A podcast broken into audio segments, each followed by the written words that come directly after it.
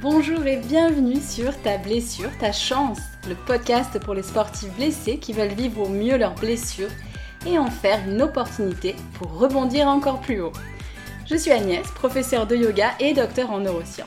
Le sport est un des piliers fondamentaux de ma vie et j'ai traversé de nombreuses blessures sportives avant de rencontrer le yoga. Et oui, j'ai la tête dure et il m'a fallu du temps et beaucoup de frustration pour comprendre que la blessure n'était pas une fatalité, mais que non seulement il existait des moyens de mieux vivre cette épreuve, mais également d'en faire un tremplin pour revenir à l'entraînement plus fort et ne plus jamais se reblesser. Parce qu'une blessure sportive peut impacter positivement ta vie, je te livre ici tous mes outils pour faire de ta blessure ta chance. Allez, c'est parti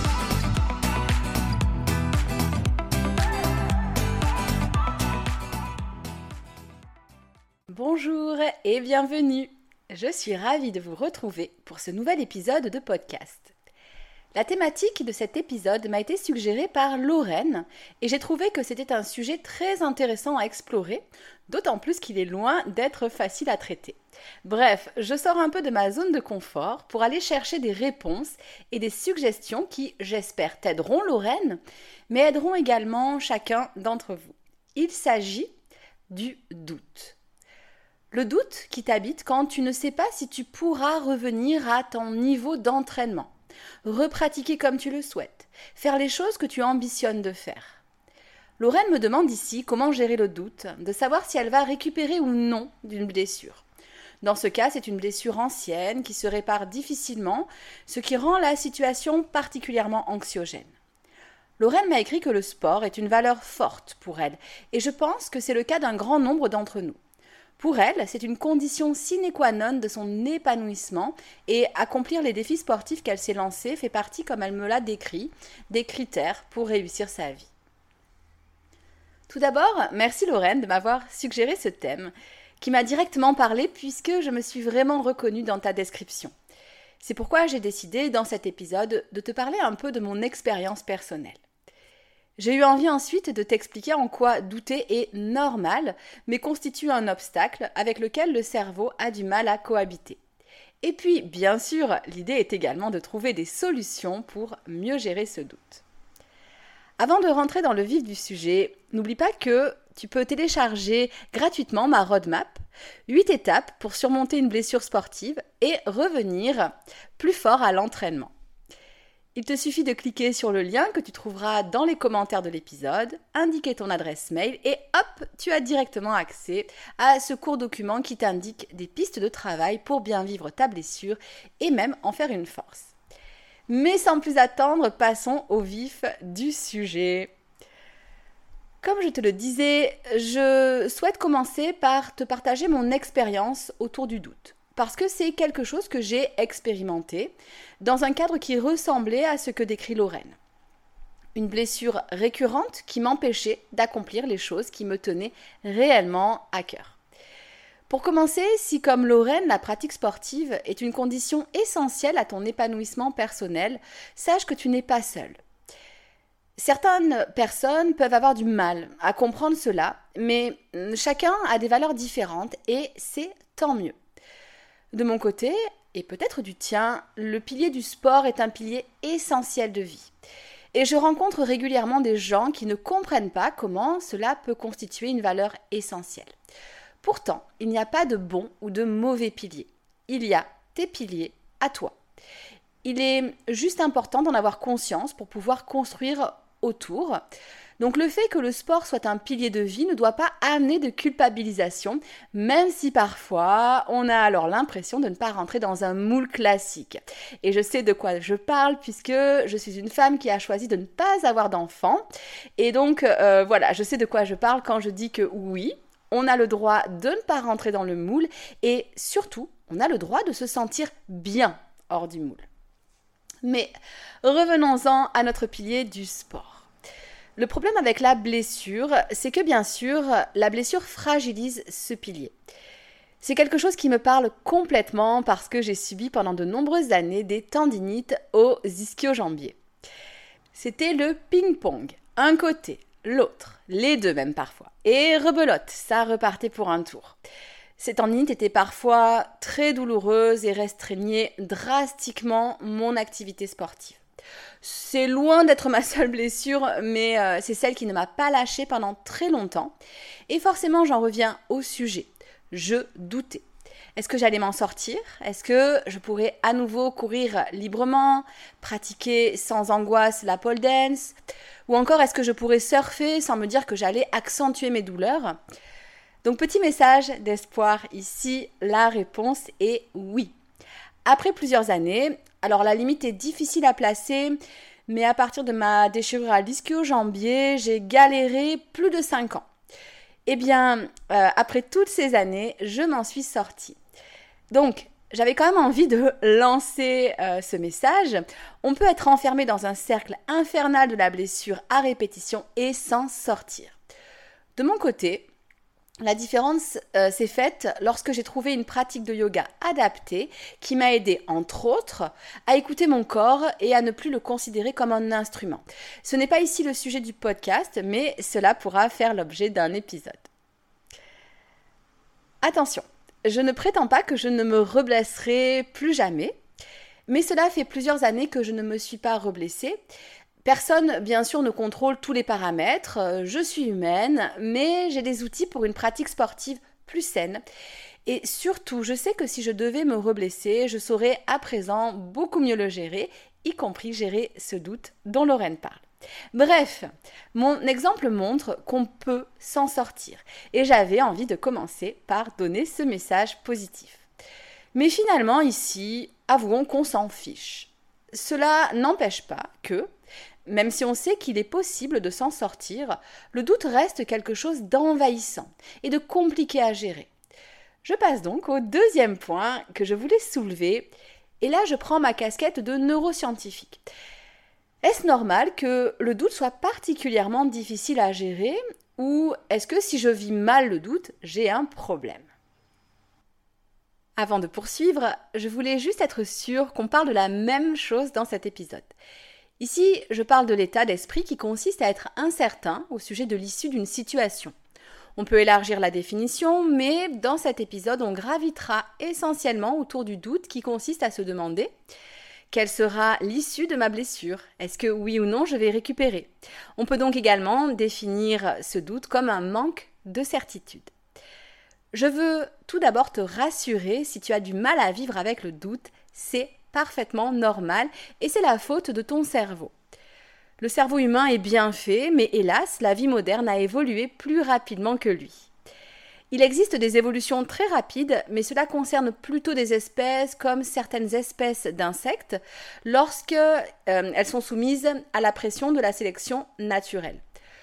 Pour l'espèce humaine, c'est plus compliqué. Les générations sont plus longues, les processus euh, sont plus compliqués, et d'ailleurs la notion même de sélection naturelle euh, chez l'homme a été modifiée avec les progrès de nos sociétés. Tout ça pour dire qu'on a un souci, un cerveau très performant, mais qui a quelques bugs quand même, et en particulier quand il s'agit de gérer certaines situations qui par le passé étaient incompatibles avec la survie. Il y a plusieurs milliers d'années, ce qui est très peu en termes évolutifs en réalité, Douter n'était pas une bonne chose. Il valait mieux avoir la capacité d'agir rapidement pour sauver sa peau. Aujourd'hui, le doute, c'est-à-dire l'incertitude, c'est quelque chose que nous expérimentons régulièrement, au quotidien. Finalement, nous sommes cernés par l'incertitude dès lors qu'on a un choix et qu'on n'a pas toutes les cartes en main pour faire ce choix. Ne serait-ce que choisir un plat dans un restaurant, euh, cela peut susciter du doute. Ai-je fait le bon choix? J'aurais peut-être dû choisir comme Jean Daniel. Lorsque cette incertitude concerne des faits peu graves et qui n'impactent pas nos vies de manière importante, on s'en accommode. Tant pis si on n'a pas choisi euh, le bon plat et si finalement c'est Jean Daniel qui avait raison. Mais dans le cas de la blessure, cette incertitude concerne une sphère entière de notre vie, à moyen, voire long terme. Donc, pas cool. De plus, on sait que l'incertitude est amplifiée par le manque d'informations. Donc, re, pas cool. Dans le cas de la blessure, on dispose en général d'informations lacunaires parce que nous sommes des êtres humains et pas des voitures qu'on amène euh, chez Feu Vert ou chez Speedy. Et encore, même pour des voitures, certaines pannes restent mystérieuses. Dans le cadre de la blessure sportive, on peut bien sûr établir un diagnostic et une évolution attendue, mais les blessures sont souvent multifactorielles, ce qui complique nettement la donne. Des études hyper intéressantes ont été faites et j'ai envie de vous en parler pour étayer ce que je viens de dire. Donc je répète, c'est normal de se sentir mal lorsqu'on doute. Le cerveau aime la certitude, il aime la routine, il déteste le changement. Alors, évidemment, aucune personne ne vit sans jamais douter, et ce n'est en général pas quelque chose qui est agréable, mais c'est normal.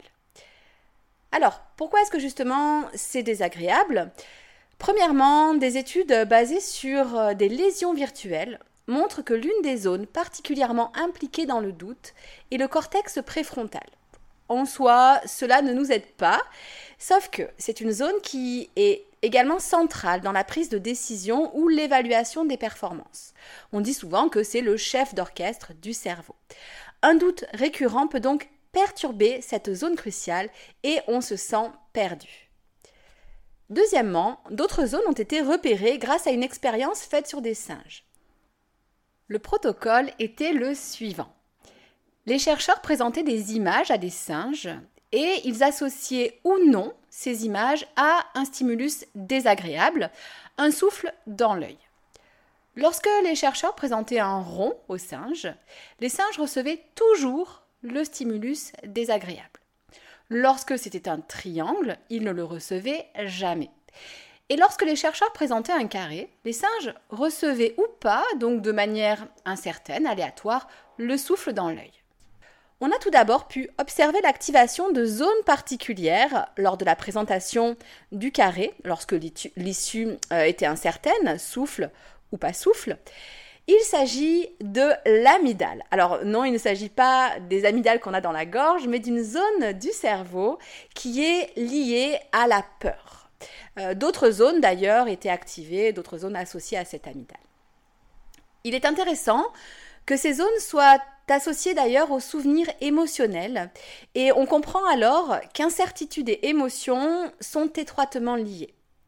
Pour info, L'étude a plus précisément démontré qu'il existe même une population particulière de neurones activés en cas d'incertitude qu'on peut appeler les neurones de l'incertitude. Ce qui nous intéresse ensuite ici, c'est qu'une libération des hormones de l'anxiété a été associée à l'activation des zones concernées. Et cette anxiété peut perdurer et même alimenter l'incertitude, ce qui constitue un cercle vicieux. On a donc soulevé un point crucial l'incertitude génère de l'anxiété. Et on sait que cette anxiété perturbe le fonctionnement du cerveau et qu'on peut donc euh, se sentir, euh, une fois de plus, un peu à côté de, de ses pompes dans ce genre de période où l'incertitude s'installe. En fait, c'est un sujet qui a été pas mal étudié en lien avec la situation inédite qu'on a connue, euh, la pandémie mondiale liée au Covid, parce que là aussi l'incertitude était dominante. Pour terminer avec cette partie, j'avais juste envie de faire euh, appel à un texte de référence du yoga moderne, les Yoga Sutras de Patanjali, pour vous montrer à quel point yoga et neurosciences sont en lien. Patanjali, dans ses Yoga Sutras, nous indique qu'il existe des obstacles qui, et je cite, dispersent la conscience. Et par dispersion de la conscience, Patanjali fait référence à l'agitation du mental. Euh, tu sais, quand ton cerveau est comme un petit singe qui saute de branche en branche et pas forcément des branches auxquelles tu as envie de penser. Euh, quand ton cerveau rumine aussi parfois. Donc Patanjali cite plusieurs obstacles à un mental apaisé, dont le doute. C'est un texte qui a environ 2000 ans, donc le problème n'est clairement pas nouveau. Dans le sutra suivant, Patanjali nous dit que la souffrance L'angoisse, la nervosité, une respiration accélérée sont les compagnons de cette dispersion. On retrouve l'anxiété dont nous venons de parler. Pour résumer, dans le cas de la blessure, en particulier si elle est récurrente, si elle dure dans le temps ou si son évolution est en lien avec des paramètres qu'on ne contrôle pas, le cerveau manque d'éléments. Il manque d'éléments pour calculer précisément la probabilité des différentes issues possibles. Le cerveau n'a pas suffisamment de données et n'est donc pas en capacité d'évaluer rationnellement la situation et l'issue future. Plus l'issue est incertaine, plus l'efficacité d'évaluation du cerveau diminue. Nous préparer à l'avenir devient plus compliqué et cela génère de l'anxiété. Si un peu d'anxiété est normal, voire même bénéfique pour la vigilance, la prise de décision rationnelle et même la motivation. La sensation d'appréhension euh, par rapport à l'issue est quant à elle délétère à long terme au niveau de l'énergie, des émotions, voire des actions. Tu l'auras compris, éliminer l'incertitude est illusoire. La stratégie à adopter est donc de mieux vivre avec le doute. Et pourquoi est-ce important d'arriver à vivre avec l'incertitude? Eh bien, Markham Aid, un journaliste qui travaille autour des thèmes de santé, dit justement que, et je cite, la capacité d'une personne à traverser des périodes d'incertitude est une caractéristique fondamentale d'un esprit sain et résilient. Donc en apprivoisant le doute, on pourra se sentir mieux et se relever, peut-être même plus fort. C'est ça la magie de la résilience. Et là, je sais, tu te dis que je suis bien gentille, mais qu'une question persiste. Comment faire pour mieux vivre ce doute? La bonne nouvelle, c'est que la situation n'est pas désespérée. Alors, te dire de calmer tes neurones de l'incertitude, c'est sympa, mais ça va être un peu compliqué. Ça ne va pas servir à grand-chose. Je me suis donc demandé comment euh, vous donner des solutions actionnables pour mieux vivre le doute évoqué par Lorraine. J'espère donc que tu seras convaincu qu'il est normal que tu n'aimes pas l'incertitude et que tu n'as pas à t'en vouloir pour ça. Les neurosciences et le yoga, pourtant de base séparés de plusieurs siècles, voire millénaires, se rejoignent ici pour t'indiquer que c'est un processus normal. Mais alors, comment hacker le système? Je te propose plusieurs pistes. Première piste, aller chercher de l'info. Frédéric Stoll, qui est docteur en neurosciences, écrit que quand nous sommes dans un contexte d'incertitude, la seule issue est d'aller vérifier, rechercher de l'information pour prendre la meilleure décision possible. Nous faisons cela en permanence. Donc, comme je te le disais, l'issue de la blessure est incertaine, mais es-tu allé chercher le maximum d'informations? Comme le suggère Zoé Daligo dans l'interview que euh, tu pourras retrouver dans le podcast, il ne faut pas hésiter à prendre plusieurs avis médicaux dans le cas où ton cas est complexe. Ici, le problème n'est pas good kiné, bad kiné. C'est de dire qu'il est important de trouver un médecin ou un kiné avec qui tu te sentes entendu, écouté et qui peut-être a déjà rencontré un cas comme le tien. On sait que la relation médecin-patient joue énormément. Cela a été prouvé par des études scientifiques et je peux te citer d'ailleurs un exemple personnel. Ma maman, qui est cardiologue à la retraite maintenant, euh, me disait souvent lorsqu'elle était en activité, et ça m'a vraiment marqué, qu'elle soignait le cœur et les vaisseaux, mais que 50% de son travail consistait à écouter les gens. Donc, tu as le droit de demander plusieurs avis et de chercher une écoute bienveillante. Peut-être te sentiras-tu en, confiance dès le premier médecin et le premier kiné que tu consulteras, et c'est tant mieux. Mais si tu as des doutes, justement, euh, eh bien, lève ce doute et prends un autre avis. La deuxième piste que je te propose est d'arrêter de ruminer. Tu vas détester que je te dise ça, je le sais, parce que bien sûr, si tu pouvais, tu arrêterais. Mais je vais te donner quelques techniques euh, un peu plus loin. Je te dis juste cela pour que tu en prennes réellement conscience. Je n'ai pas dit que c'était facile, mais j'ai dit que tes pensées sont entre tes mains. Le simple fait d'avoir conscience de cela est un pas très important. Tu génères tes pensées. Tu as le pouvoir de choisir si tu les entretiens ou pas, si tu t'y accroches ou pas. Donc, je répète, hein, c'est un travail long, mais tu génères tes pensées. Tu as le pouvoir de choisir si tu les entretiens ou pas, si tu t'y accroches ou pas. C'est un modèle qui a particulièrement été développé par euh, Brooke Castillo et que je euh, que je développerai probablement plus tard euh, dans un épisode futur. Tu as peut-être l'impression que le doute est un problème, alors qu'en réalité c'est un simple constat qui provient du fait qu'il est impossible de connaître l'issue de la blessure. Le problème, ce sont les pensées autour du doute, l'anxiété qui en découle, mais en fait pas le doute en lui-même. Alors, ce qui est d'autant plus embêtant dans la génération de pensées négatives, c'est qu'en gros, tu vas renforcer les connexions neuronales, les connexions synaptiques correspondant à ces schémas de pensée négatives. Un peu comme si tu créais des boucles de pensées négatives qui peuvent même à un moment devenir automatiques. Alors encore une fois, je préfère le répéter mille fois. L'idée n'est pas de refouler les pensées négatives. Il est normal que tu génères des émotions, des pensées, pas toujours agréables. Une première étape est même d'observer tes émotions, tes pensées négatives. Euh, c'est d'ailleurs par cela qu'on commence dans, dans mes programmes, parce que ça ne sert à rien de construire si on n'a pas assaini les fondations, si on n'a pas pris le temps d'observer avec lucidité et d'accepter. Mais j'en reviens à mon conseil. L'idée est d'accueillir ces pensées, mais de ne pas les entretenir, ne pas les alimenter. Mais finalement, comment sortir donc de ce schéma de rumination? Je sais que ça paraît trop beau pour être vrai, mais la méditation est un outil très efficace contre les pensées envahissantes. En fait, tu leur offres un espace pour exister, mais surtout pour se dissiper. Si tes blessures te le permettent, je te conseille d'associer cette méditation à une pratique physique du yoga. Tu pourras prendre un temps de calme en début de pratique et à la fin de la pratique.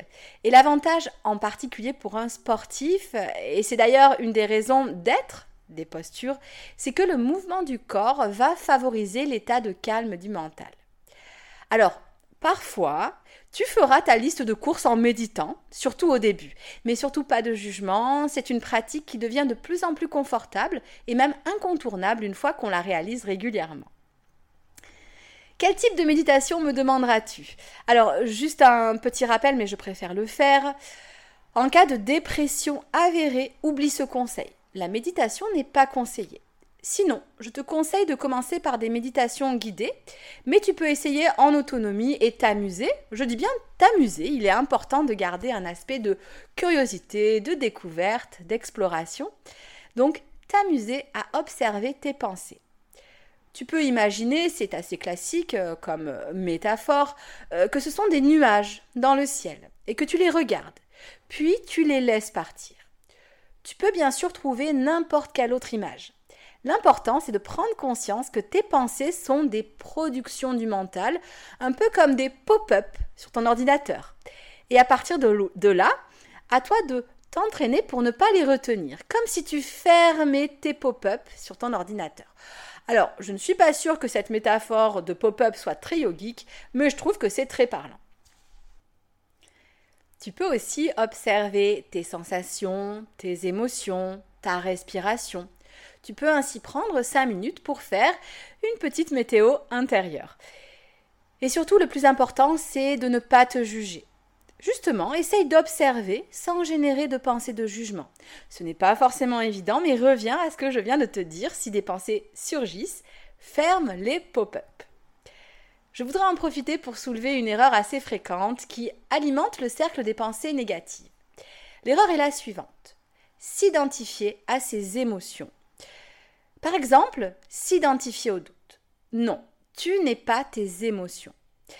C'est une bonne chose d'arriver à identifier et nommer l'émotion, ici le doute, mais ce n'est qu'une émotion, c'est-à-dire une sensation physique avant toute chose, certes désagréable, mais c'est simplement une émotion, qui d'ailleurs, comme toute émotion, avec le temps, passe. Tu ressens du doute dans ton corps et ton mental, mais n'oublie pas que tu n'incarnes pas le doute, tu n'es pas le doute. Parfois, on ne se voit plus qu'à travers le prisme de ce doute, et cela peut faire un effet loupe. Notre vie entière se teinte de cette couleur du doute. Donc, on prend un peu de recul et on s'aperçoit que le doute est une émotion qui nous traverse, mais en aucun cas elle ne nous constitue entièrement. Et comme précédemment dit, la clé, c'est la méditation, qui te permet de prendre du recul, de te placer en observateur pour ne pas fusionner avec tes émotions. Tu pourras choisir, bien sûr, de te laisser imprégner par des émotions, mais alors pourquoi ne pas plutôt te laisser imprégner avec euh, de la joie ou de la confiance? En fait, je n'ai pas prononcé le mot, mais on tourne ici autour d'un concept qu'on appelle l'intelligence émotionnelle. Tu as peut-être déjà entendu parler de cela. On a déjà parlé de lucidité, mais composer avec ces émotions va nous permettre d'aller plus loin, prendre du recul par rapport à elles pour éviter de partir en boucle, de ruminer, on l'a déjà dit, mais aussi s'en servir dans le processus d'acceptation de la situation. Je m'explique. Une émotion négative indique souvent que quelque chose n'est pas en adéquation avec nos attentes. C'est évidemment le cas lorsqu'on parle de blessures sportives. En plus de la méditation, le deuxième outil que je te propose ici, c'est de passer par un travail de journaling, d'écriture, pour se poser les bonnes questions. En voici quelques-unes. Mes questions chouchou. Quel est mon contrôle sur la situation? C'est-à-dire, qu'est-ce que je contrôle Qu'est-ce que je ne contrôle pas? C'est une des choses que j'aborde dans le premier épisode euh, du podcast sur la psychologie positive, euh, si tu veux en savoir plus.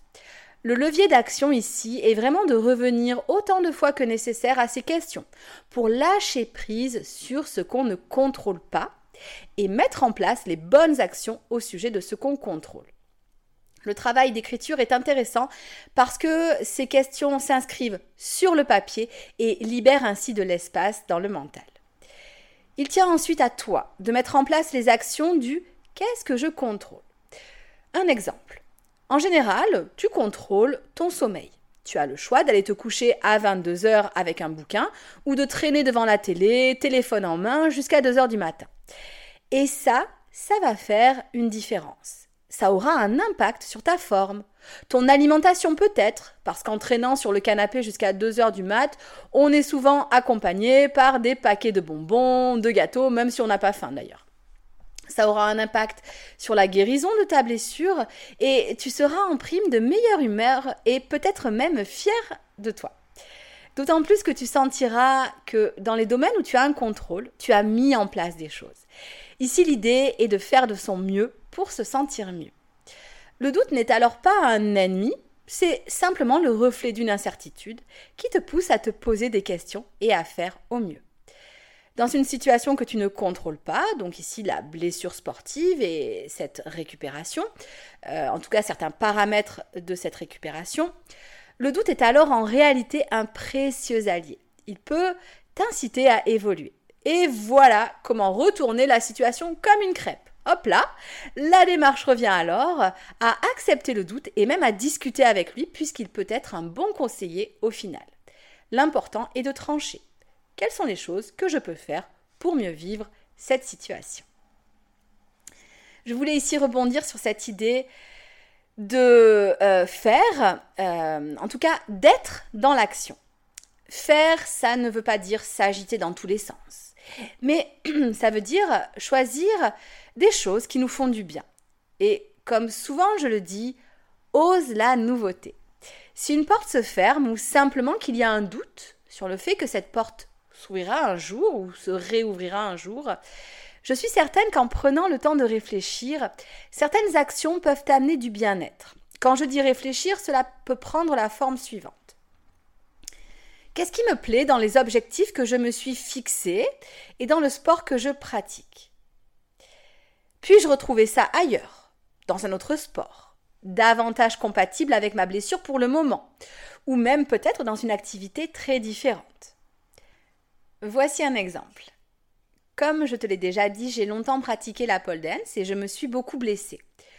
Je me suis aperçue qu'une des choses qui me plaisait, c'était de faire des chorégraphies. Mais quand on est blessé, pas évident.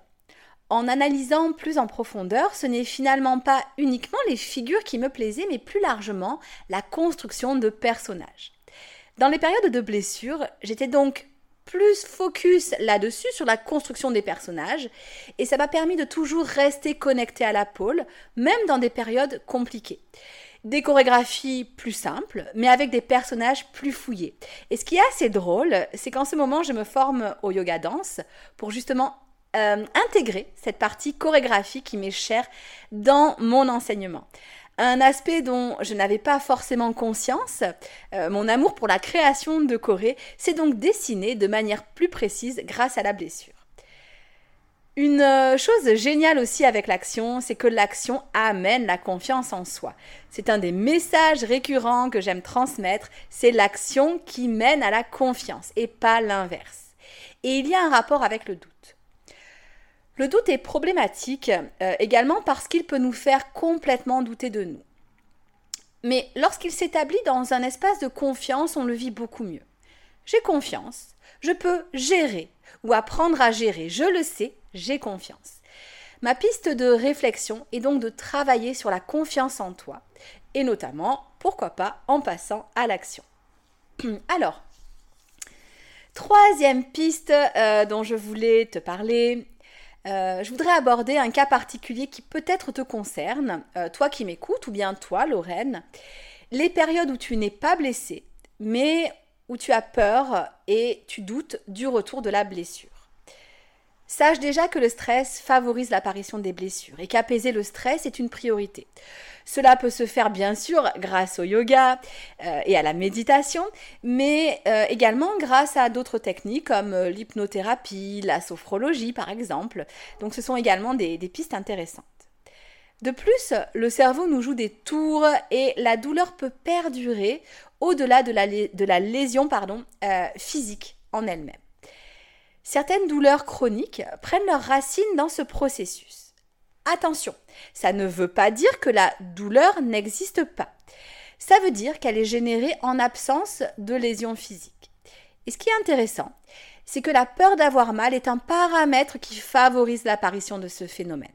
Encore une fois, notre cerveau nous veut du bien, il veut nous protéger, mais il emploie parfois des, moyens euh, pertinents, mais qui ne nous aident pas du tout. Petit aparté. Attention à l'erreur inverse. La peur d'avoir mal est contre-productive. Mais foncer tête baissée n'est pas non plus judicieux. Un levier est d'apprendre à être plus à l'écoute du corps. Quand on est plus blessé, une tendance est de repartir et de foncer tête baissée. Être à l'écoute du corps est primordial pour ne pas se reblesser. Apprendre à faire la différence, par exemple, entre courbature acceptable et trop intense, entre étirement correctement localisé et douleur, euh, est une clé. Et bien sûr, encore une fois, hein, le, yoga est là pour t'aider à apprendre à écouter ton corps. Le quatrième aspect que je souhaite aborder, c'est l'identité. Lorsque tu doutes de l'issue de ta blessure, tu remets en cause ton identité sportive. Si tu ne peux pas réaliser toutes les choses que tu souhaites euh, faire dans le domaine du sport, tu as peut-être l'impression que ton identité sportive s'effrite. Et lorsque cette identité est prédominante, c'est compliqué. Il est donc important de prendre conscience de la part que l'identité sportive prend dans ta vie. Il n'y a pas de bonne ou de mauvaise réponse, mais cela t'offre un levier d'action. Qui es-tu sans le sport? Alors, peut-être répondras-tu Personne. Je suis sûre que cette réponse euh, euh, ne reflète pas la réalité. Demande aux gens avec qui tu interagis euh, comment te perçoivent-ils? Est-ce qu'ils te perçoivent uniquement comme Lorraine la sportive? Quelles sont les qualités hors sphère sportive qui ressortent? N'oublie pas que la seule chose qui est permanente, c'est l'impermanence. Alors parfois on s'enferme dans une, dans une identité. Eh bien la blessure, c'est une occasion d'aller voir un peu au-delà de cette identité. Alors cela ne signifie pas bien sûr abandonner son identité sportive, ça signifie plutôt l'élargir. Ton identité a le droit d'évoluer. Est-ce que le fait de dire si je ne réalise pas ceci, alors j'aurai raté ma vie, euh, est-ce que le fait de dire ça, ça ne serait pas une fausse croyance? Autre piste de réflexion qui peut-être ne s'appliquera pas euh, à toi, Lorraine, mais qui ne coûte rien d'explorer et qui pourra aider peut-être euh, d'autres personnes. À quel point ces objectifs sont vraiment les tiens? Je ne pouvais bien sûr pas ne pas parler du regard des autres dans cette identité. Ne laisse pas les autres te faire croire que ton identité est figée. Il est important de vérifier qu'on ne reste pas collé à notre identité sportive par rapport au regard des autres. On a le droit d'y rester collé, mais pour les bonnes raisons, parce qu'on a des objectifs réellement alignés par rapport à nos valeurs et pas alignés à celles des voisins. Donc je répète, ce n'est pas bien sûr forcément le cas, mais c'est une piste de recherche. Ces buts que j'ai peur de ne pas atteindre, est-ce que c'est moi qui les ai fixés ou est-ce que je les ai fixés pour quelqu'un d'autre? Si c'est le cas, c'est bien sûr un travail sur les objectifs qui peut être fait.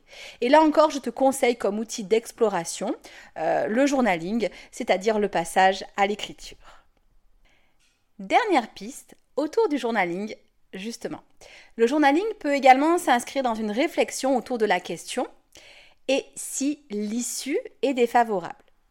Y a-t-il des choses que je peux mettre en place dès à présent ou plus tard pour vivre cela au mieux? Ce n'est pas forcément agréable, mais en mettant en place un plan B, on tranquillise le mental. Par exemple, si je ne suis pas prêt ou prête pour cet événement sportif, alors différents choix s'offrent à moi. J'irai en supporter. Je m'offre une journée au spa. J'organise un week-end entre amis au bord de la mer. Je pars pour un week-end rando avec mon ou ma chérie. Et c'est surtout valable pour des petits objectifs ponctuels. Euh, lorsqu'il s'agit bien sûr de projets de plus large ampleur, on en revient à la réflexion plutôt autour de l'identité, des valeurs essentielles, des objectifs. Et tout ça, je le répète, euh, à faire de préférence par écrit pour euh, justement déverser sur le papier. Pour terminer, j'avais envie de souligner deux choses qui me semblent importantes à mettre en avant dans cet épisode autour du doute. Première chose, pour l'instant tu doutes. Vais-je parvenir à atteindre mes objectifs ou pas? Il est possible que la réponse soit non et que tu perçoives cela comme un échec. Sache que tu as le droit d'échouer. Ce qui est important, ce n'est pas de ne pas échouer. L'important, c'est d'éviter de faire des erreurs. Alors, je m'explique. Tu échoues lorsque l'issue de la situation n'est pas conforme à tes attentes. Tu fais une erreur lorsque tu prends la mauvaise décision, ou parfois que tu n'en prends pas d'ailleurs. Donc, échec et erreur sont bien différents. Une bonne décision peut mener à un échec. Je prends un exemple entendu dans le podcast Ping tu as le choix de euh, jouer ou non à pile ou face. C'est un jeu de hasard. Euh, donc, tu lances une pièce. Si c'est pile, tu gagnes 1000 euros. Et si c'est face, tu perds 1 euro. Alors, tu seras d'accord, je pense, pour dire que la bonne décision est bien sûr de jouer. Mais cela n'empêche euh, que tu peux échouer. C'est-à-dire que tu peux perdre 1 euro. Donc, la bonne décision, c'est de jouer, mais c'est une décision qui peut mener à un échec. La bonne décision, en réalité, permet de te sentir aligné, euh, cohérent ou cohérente. Euh, donc Lorraine, je ne sais pas si tu atteindras tes objectifs, mais ce que je te propose, c'est de prendre les bonnes décisions. Peut-être que même en prenant les bonnes décisions, cela ne suffira pas. Mais tu augmentes la probabilité d'atteindre tes objectifs hein, déjà. Euh, et, pour ces décisions, je, te renvoie à ce qu'on a dit dans le podcast, comme euh, demander plusieurs avis euh, médicaux, pratiquer la méditation, le journaling, passer à l'action, etc., etc. Deuxième chose pour terminer, je voulais conclure avec une phrase de Socrate. Tout ce que je sais, c'est que je ne sais rien.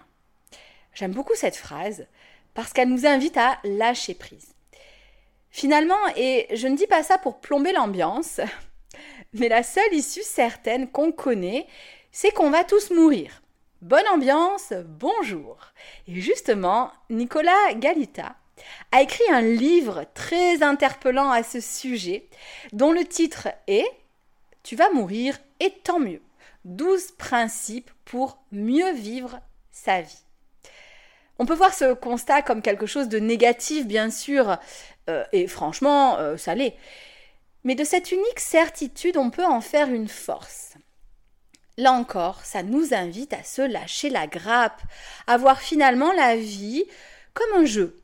Alors, pas comme un jeu avec un but à atteindre obligatoirement, euh, mais un jeu avec un chemin à suivre. Peut-être linéaire pour certains, et tant mieux peut-être alors, hein, mais peut-être beaucoup moins linéaire pour d'autres. Et je terminerai avec la question que j'aime bien me poser. Qu'est-ce que la Agnès de 80 ans me conseillerait? Et toi? Qu'est-ce que la Lorraine de 80 ans te conseillerait? Qu'est-ce que le toi de 80 ans te conseillerait? Alors oui, peut-être qu'à 80 ans, tu n'auras pas fait tout ce que tu voulais faire. Mais par contre, comment veux-tu vivre le chemin? Quelles actions vont permettre à ton ou ta toi de 80 ans de te dire bravo, tu as fait au mieux et en plus tu as profité du chemin. Et le ou la toi de 80 ans te dirait sûrement tu n'avais pas toutes les cartes en main, tu avais de l'incertitude, tu as douté, mais tu as fait de ton mieux. Tu n'es peut-être pas allé exactement là où tu le pensais, mais peu importe, le chemin a été chouette. Avant de résumer ce qu'on a dit, je te rappelle que si tu veux avoir accès à plus de contenu, par exemple sur les réseaux ou via ma newsletter bimensuelle, je te donne en commentaire un lien unique qui te guidera vers tout ça. Mais passons à présent au résumé de l'épisode. C'est normal si tu doutes, si tu as de l'incertitude et si ça génère de l'anxiété chez toi. Les neurosciences le disent, le yoga le dit, mon expérience personnelle le dit. Et à ce propos, c'est plutôt cool parce que je suis un exemple de sportive qui a longtemps subi des, blessures. Et quand je dis longtemps, on est sur euh, des années et qui s'en est sorti. Et c'est d'ailleurs pour ça que je suis là, pour transmettre tout ce que mon expérience, le yoga et les neurosciences m'ont appris. Côté action ou réflexion à mettre en place, premier point, ne pas hésiter à s'informer consulter pour avoir le maximum d'éléments de réponse, avoir également une sensation d'écoute bienveillante et faire diminuer cette sensation d'incertitude. Deuxième point, travailler autour des émotions et des pensées.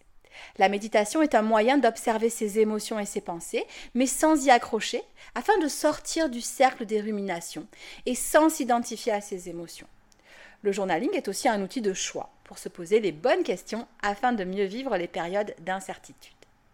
Ce processus te permettra également de mettre en place les bonnes actions. Et n'oublions pas qu'agir, c'est prendre confiance. L'action, la décision juste sont des leviers pour se sentir mieux, quelle que soit l'issue de la situation. Troisième point, si c'est l'incertitude du retour de la blessure qui génère de l'anxiété, alors travaille autour de l'écoute du corps. Euh, ça, c'est probablement une piste prioritaire.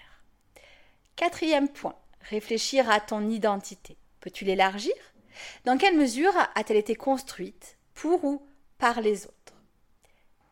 Cinquième point, n'hésite pas à imaginer un plan B ou d'ailleurs un plan C, D, euh, on a jusqu'à Z. Hein. Euh, cela va tranquilliser ton mental. Je te remercie, vraiment un grand merci d'avoir écouté cet épisode. Si tu l'as aimé, n'hésite pas à me laisser une note et un commentaire ou à le partager pour m'aider à transmettre mon message. Je te souhaite bien sûr une excellente journée, une excellente soirée, une excellente nuit, suivant le moment d'écoute. Et je te dis à très bientôt pour un nouvel épisode. Ciao ciao